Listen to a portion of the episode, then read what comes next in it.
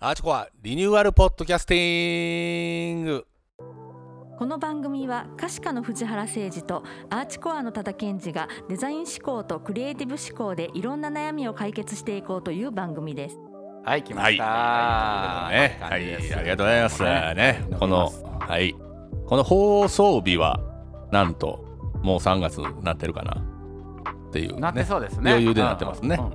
えー、と収録日はねまだ2月なんですけど昨今、昨今、えー、1000年に一度と言われる2がめっちゃ並ぶ日みたいなね、えー冒頭ね。エンジェルの日ですね、これね、えー冒頭になりましたけど、うん。ね、2022年2月22日22時22分ノストラダムスの大予言的、なんかやっぱり世ではえお祈りをするとーうん。叶うというね、うん。あそんなんあったんですね。うん、これ結構言われててー。SNS 上とかね流れてて、であそうなんやと。でこれあの22時の前に2時22分もあるから、うんうんうんこっちはほら寝てるやんもうこれ。そりゃそうです。望みはだから22時2分22分しかないなないい。うことで。でこれ見てたらおちょうどあの、うん。ポッドキャストね、うん。まあ藤原君とやってるポッドキャストの番組の日ちょっと時間かぶってるんですよ。ああこれは忘れへんぞと。うん。ね番組の冒頭でも言ってたら、うん。忘れへんぞといううんことでね、ここの時間までやりましょうと。ね。でちょうど終わりかけの頃に来るか、時間帯もちょうどええというね、はい。ことで言ってたんですけど、あっという間に忘れてしまいました、あ。気ぃついたら26分でした、ね、26分でえー喋りすぎ4分た。過ぎてたね。もうぼうね最後の方やからもう一番しょうもない話して終わってた。終わってたというね。えーほんまに。ね。あげくの果てにあのゲスト入れてゲストし本題喋れず帰っていきましたからね。ね。あのこのポえーッドキャストでもあるように、あのはいゲスト呼んどいてうん。あの喋らせへんっていうのがまたね起きてしまいました、発動してしまいましてね、えうん。でまた今度言って今度あんのかな思ってね。また。そうそういう不安もね、えーありながもうらあるあるですよね。えー。がいいんですよ、やっぱりね。ねうん。はや隼人は全然知らんかったということですね。ねほんならね。全然知らずに。この時間帯とかなななんかしてたこの時間帯何してたかな？僕全然覚えてないんですよね。なんか絵描いたりまた。ですね。ね。この1週間ぐらい僕ずっとこもってたんで、あ そうやそうや、このね25日にねもうこれや やってる頃には終わってますけどライブね。ね。ライブ。ペイントをそうなんです。ちょっと DJ イベントがありまして、うそれで僕は初めてですね、うん。ライブペイントでちょっと参加しようかなと思ってまして。うん。ライブペイントいうのは大体何分ぐらいでやるんですか？えっと、まあ結構まちまちやと思うんですよ。あの絵がメインでとか、うんその感じだったら多分1時間とか30分とかそんなんで仕上げるみたいな感じだと思うんですけど、今回のイベントあの長いよね。長いんですよ、うん。夜通しイベントで、まあ、夜の10時から朝の6時までっていうああ、はいはい。8時間。8時間。ーじゅもう労働やんか。ね。それサラリーマン。最近聞きませんよ、うん。オールナイト。オールナイト。使ね。えへんよほんまに。え、その間、はい。ずっとじゃないよね。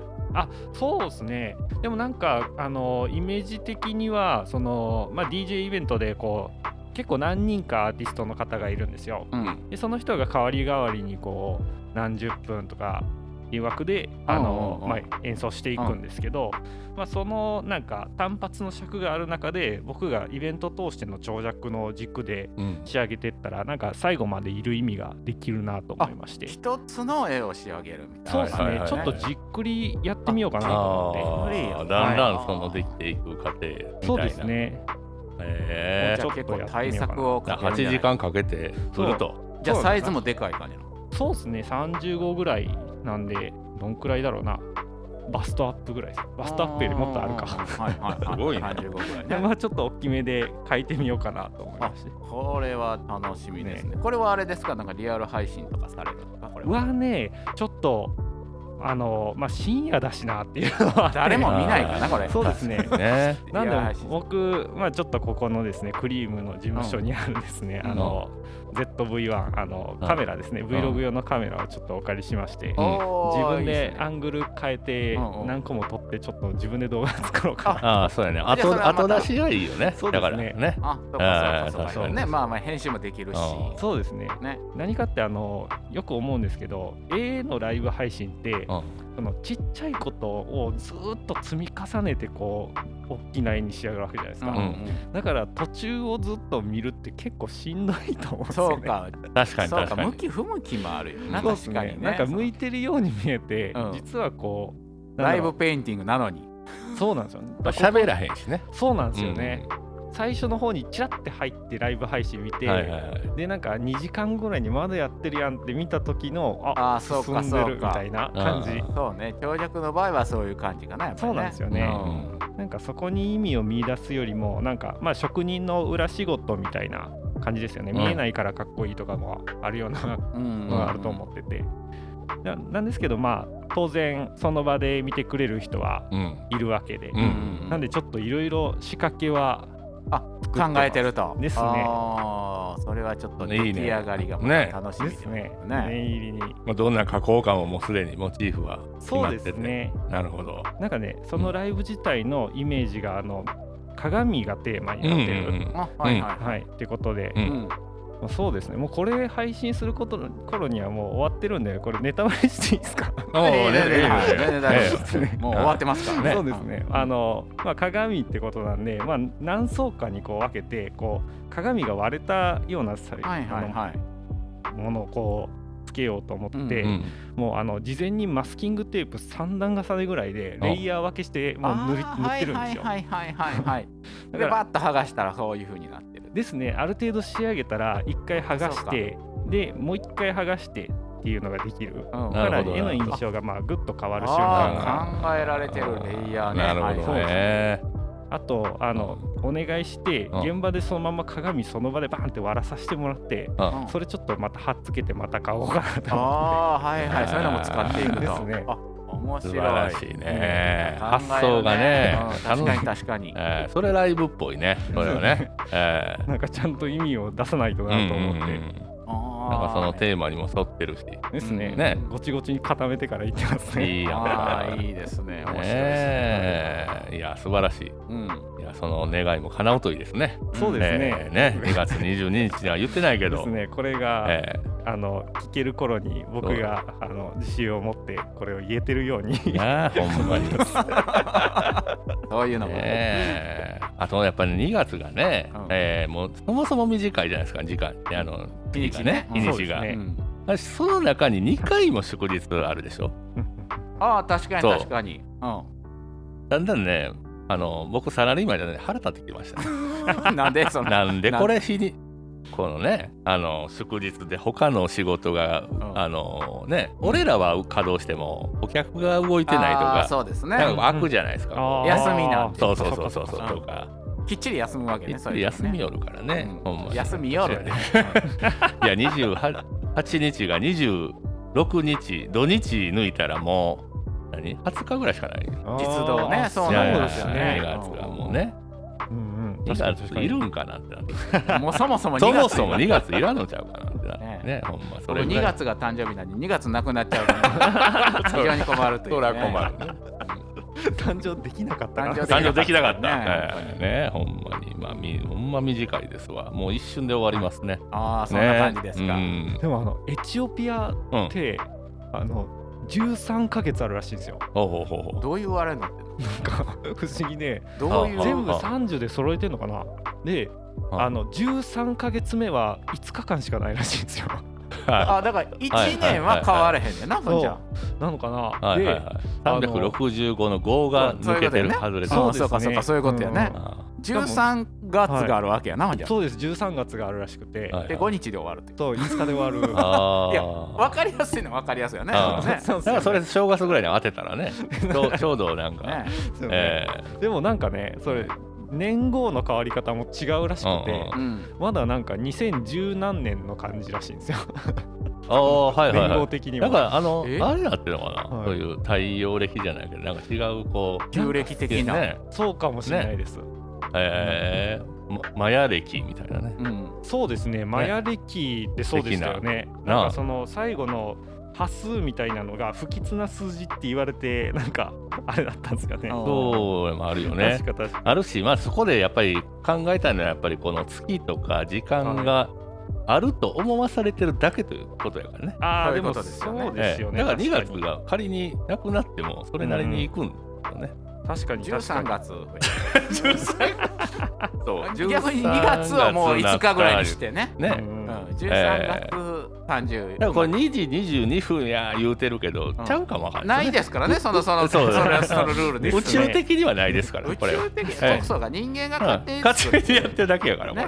まあ地球が何周し、一周しようがこんなこと言うとさっきのエチオピアで言うとちょっとちょっとずれてるっていうね。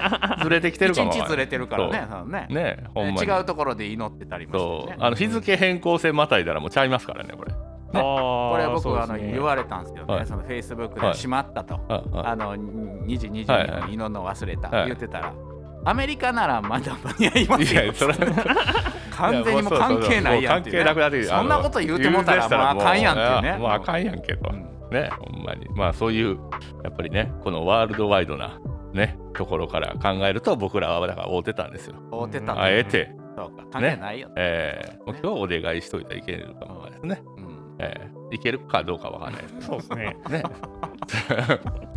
もうね、そういうのはね、やっぱりまあ、ただ、あの、お参りとか初詣とか、ああいうのと一緒で、あの自分に誓うというのが結構大事ですね、これは。ちで。すよね、ええ。自分の気持ちみたいなところがありますこよね。こがなんか一番、あのね、うん。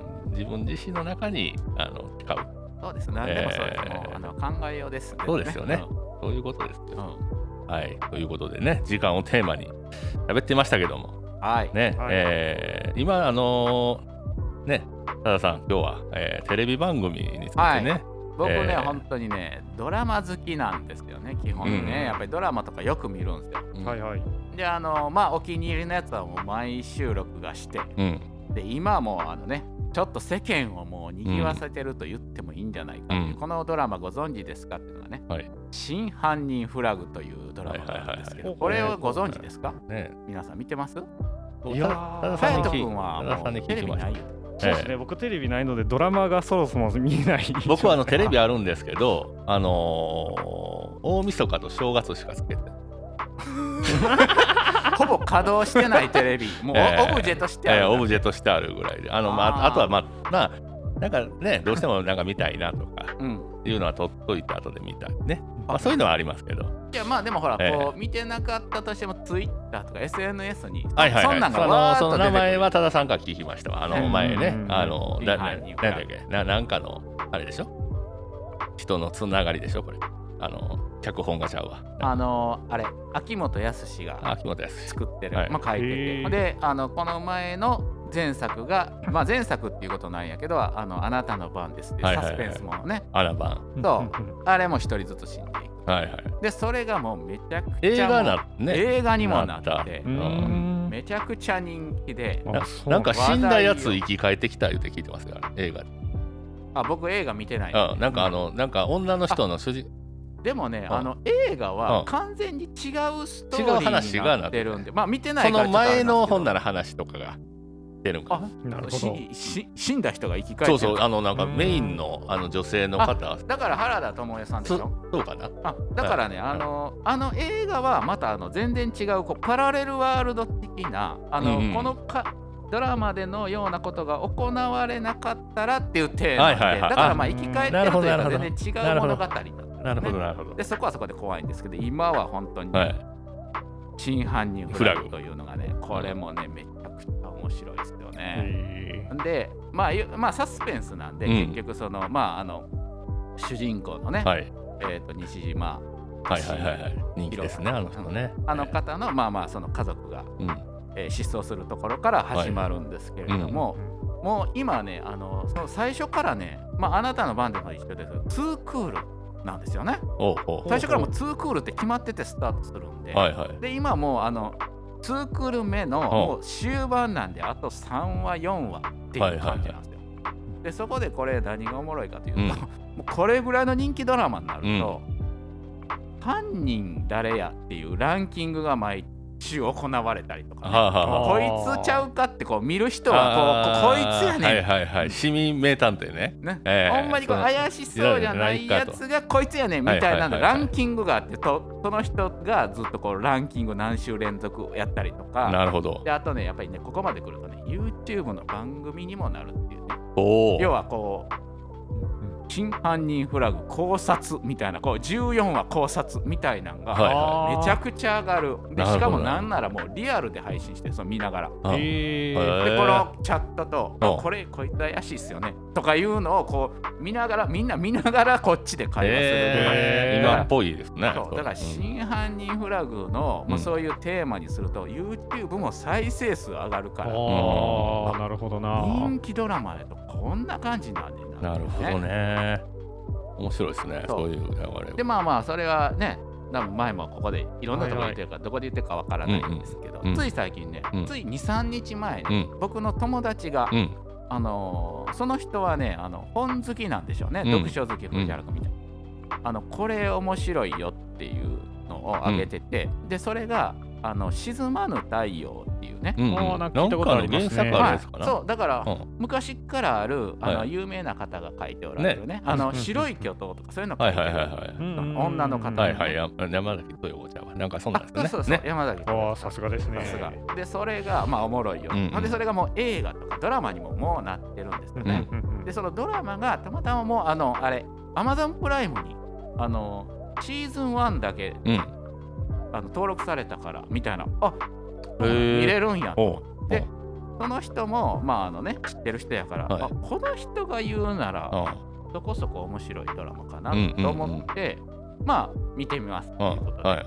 見出したんですよ、はい。アマゾンプライム、はいはい。であのシーズン1的なものがこう1部2部になってこう、うん。20話あるんですよね。ほうほうほうほでこれねまあ見てったら、ああこの人が面白いっていうの分かるわっていうのは、うん。ちょっとね半沢直樹的な感じなんうです。よはいはいはい。要は勤めてる系の組織ドロドロの感じのやつですよね、はいはいはいはい。まあだからそのほなね白い巨塔とかもまああれも医者のそうですよ感じのねちょっとえーちょっとこうピラミッドのなんかこうで、ね。は半沢直樹は銀行の感じの中のドロドロ。いはいはい。で今回のね「沈まぬ太陽」っていうのは、うん。あれなんですよ。あの航空会社がはい。テーマね、おおおー。であのー JAL あるじゃないですか、JAL って言っちゃいましたけど、JAL がもう完全にモデルになってであのー時代はもう560年前までなんで、すんごいまあそのガーンと来てた時の。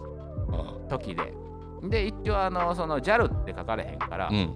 えー国民空港みたいになってるのかな、はいはい。でナショナルエアラインでなるってなってるんですよ。ああ JAL もう JAL やん。JAL やんこれ。かそれ。うんでね。その主人公が上川隆也さん言ってね、はいはい。あのこう、えはいはいええ俳優でやであの事の発端はねなんかその昔って、うん。今はそんなにあるんかどうかわかんないですけど組合っていうのがあって強く組合っていうのね、あの会社がいろんなことを言うのをまあ社員が集まって社員の代表とこう戦うみたいな、うんうんうんでそういうのがあって、まあ、その組合的なところも背景もこう盛り上がってた。んで,、はいはいでその主人公その上川さんが音痴さんっていう名字なんですよね。うんうん。音痴がひょんなことから組合の委員長に抜擢される、うんうん。でその本人はなりたくないんやけど、はいはい。上司がもう勝手にもう事例バン貼ったから、まあ、しゃあないわ。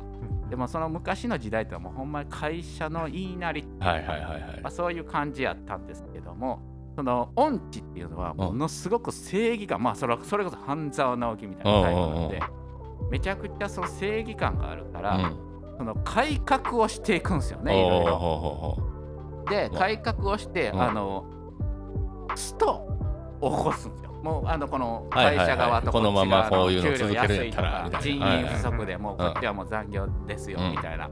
でも人員足り足らないんでこれ絶対事故を起こします。うんよ。うん。でこう合わなかったら、まあ、じあのストを起こす。はい。で今までストなんか起こしたことないんですけど、うん。その音痴になってからうん。初めてのストを起こすわけですね。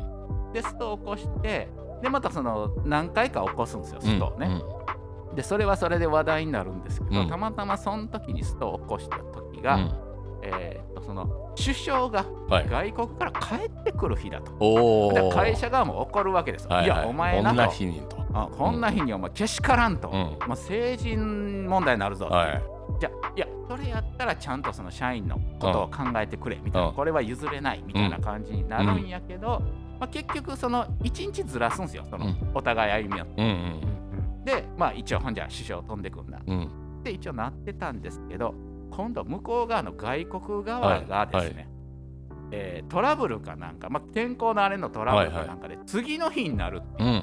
1日ずれたんですよね。ほんじゃストーンのヒートかぶるから、うんこれお前もうどうにかしてくれって言うたんや。いやうん。こっちはもう歩み寄った。と、うんいうん。やこれはもう譲りません。っうん。ていうことなでストをやるってなったら、うん。まあこれ今度政府が動くんですよね。はいはいはい。いやもうこんなんし首相が変えられへんなったらもう大問題だ。と、うん。もうあの社員のもう組合の言うことを聞いてうん。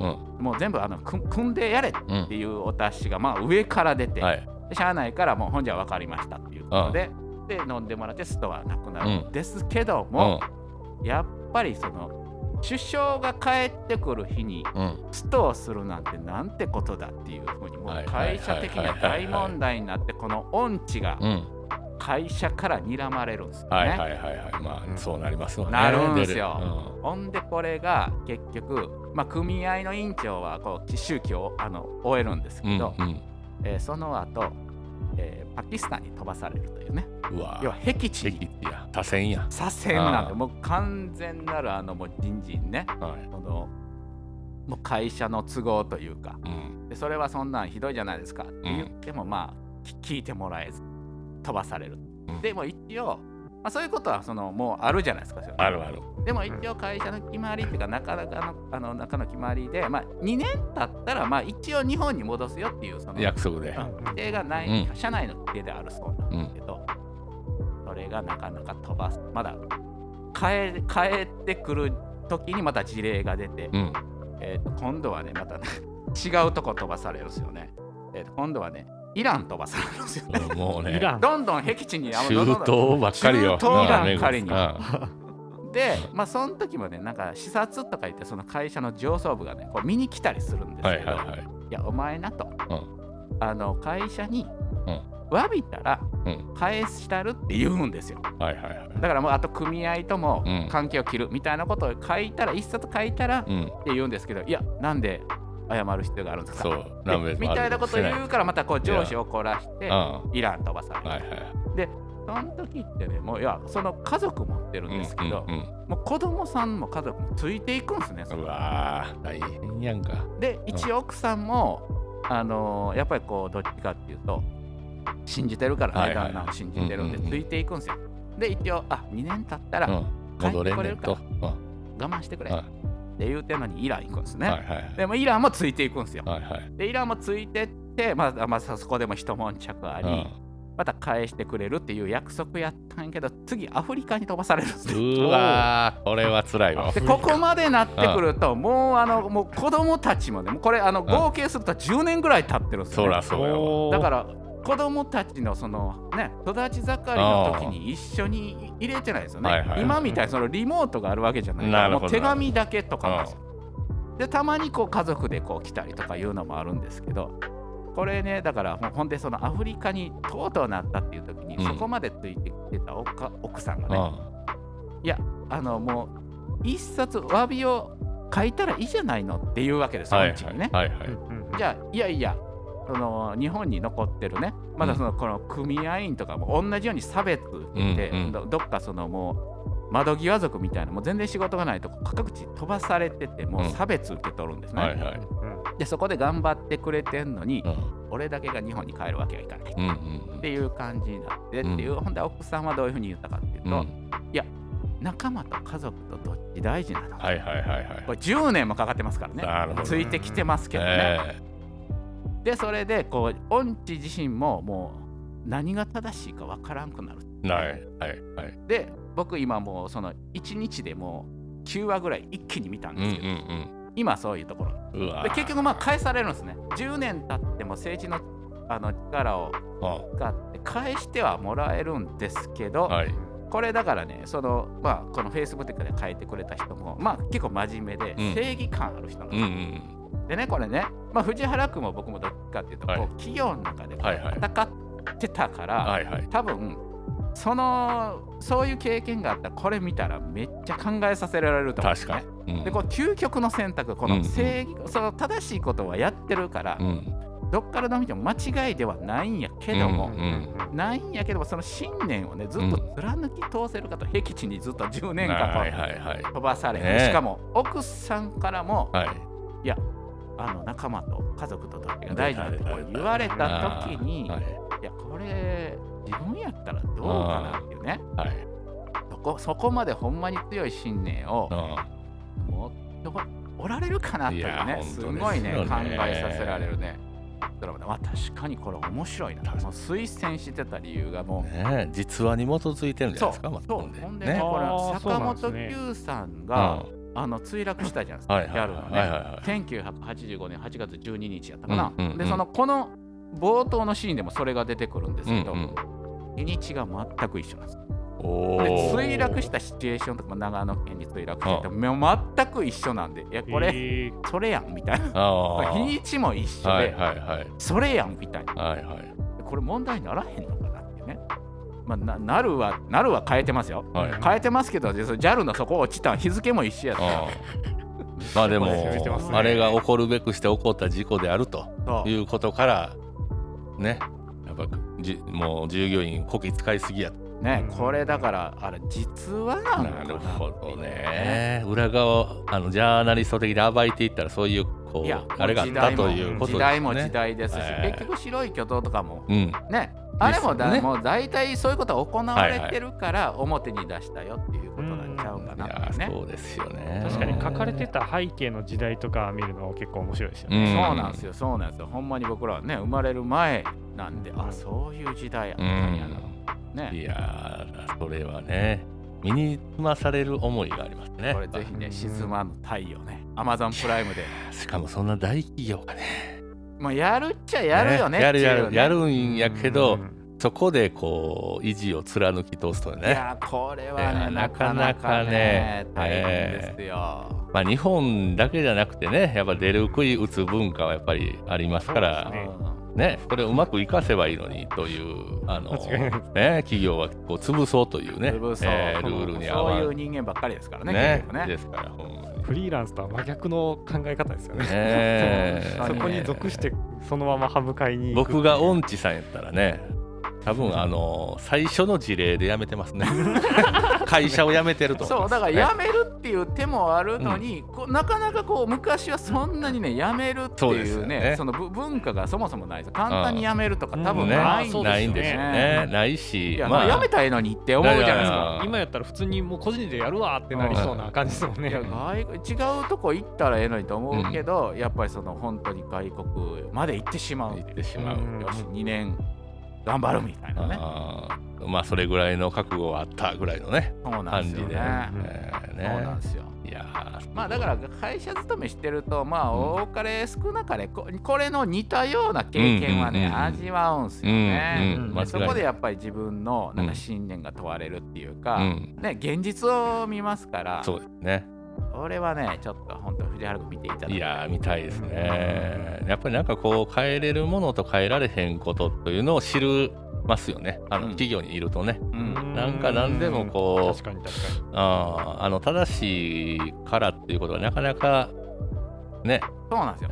そうです出ね。て分かることもあったりするあるし。ね。ことを荒げないことが正しい時ももうそうなりますから、うん。あるのかみたいな。正しいこと言ってる方がこううさんくさいっていうかもうもうそんなこと言う、ねうん。生き臭いこと言うなよみたいな流れにやっぱりなりますからね、でまうしね本当にあれは難しいですね。いやほんまに永遠のテーマ。テーマですよね。自分がじゃあその会社の経営者やったらどうするやろうとかね。そういう相対的にこう見れれば。やっぱりこっち側も会社が言うこともそれはもうあのその金ねやっぱりその人件費ばっかり上がってて、はい。売上とのやっぱり結局あれから、言ってることは間違いではないんですけれども、えやっぱりその会社の経営理念に本当に基づいてるかっていうねそうですね。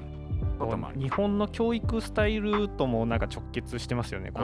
宿題渡されて正確にやってくるとか、うん。テストで出たもんいい点取れて結構事なかれ主義じゃないですか。うん。でも本来このの宿題をやる内容って本当はどうなんかみたいなことも突っ込んでもいいんじゃないかなって、まあ、なるんですけど。本当に。ですよね。でもそれでもそのなんだろうこと荒げないことが優等生とされる、うん。まあその延長線でこういう社会になってるっていうのはちょっとありますよね。ですよね、うんシステムはほんまに一緒やと思うんですよね。だからなんかその優等生でやってきた人が社会に出たらそれで通用しなくなるっていうパターンってすごい多いと思うんですよね。ねうん。ほんまに。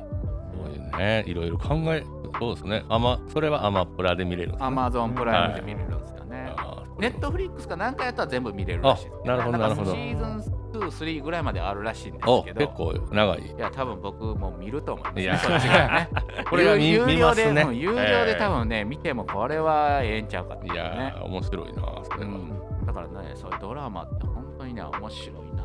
時代性を反映してたりもするからうんうんうんね。うんいいいですねちょっとまあだからドラマもね楽しんでえー、まああの大体そういうまた TVer やったりなんかちょっとネットでも見れますからね、そうなんですよ、そうなんですよ。ええあってね、別に月額そらなんか800円から1000円ぐらいじゃないですか。うんうんあんなんで別に見放題やったら僕はもうなんか安いなと思うんですよね。ね。自分が見たいコンテンツがあるんやったら、まあそこはそれぐらいお金出してもいいでしょうね。なんならあとあの、はいはい。俺ドラマ見いひん理由がやっぱりその今回みたいなそのね真犯人フラグみたいなのも一話一話まあ考えたりするの楽しいけど、うんうんうんうん。やっぱこの一気に見たいですよね。あ一気にもうその次の週まで待つのがもう、そうそうそう。やまあそこにさああのタイミング合うとか合えへんのが出てくるからまあ今まあ揃ってねこうやってこうずらっと見れるんやったらちょっと見てみたいなという。うんうんうん。そう。なんですよあれもう本当にね待ち遠しいんですよ毎週毎週。それありますよね。ねあと何回ぐらいですか？もう。あと34回でもう終わってしまい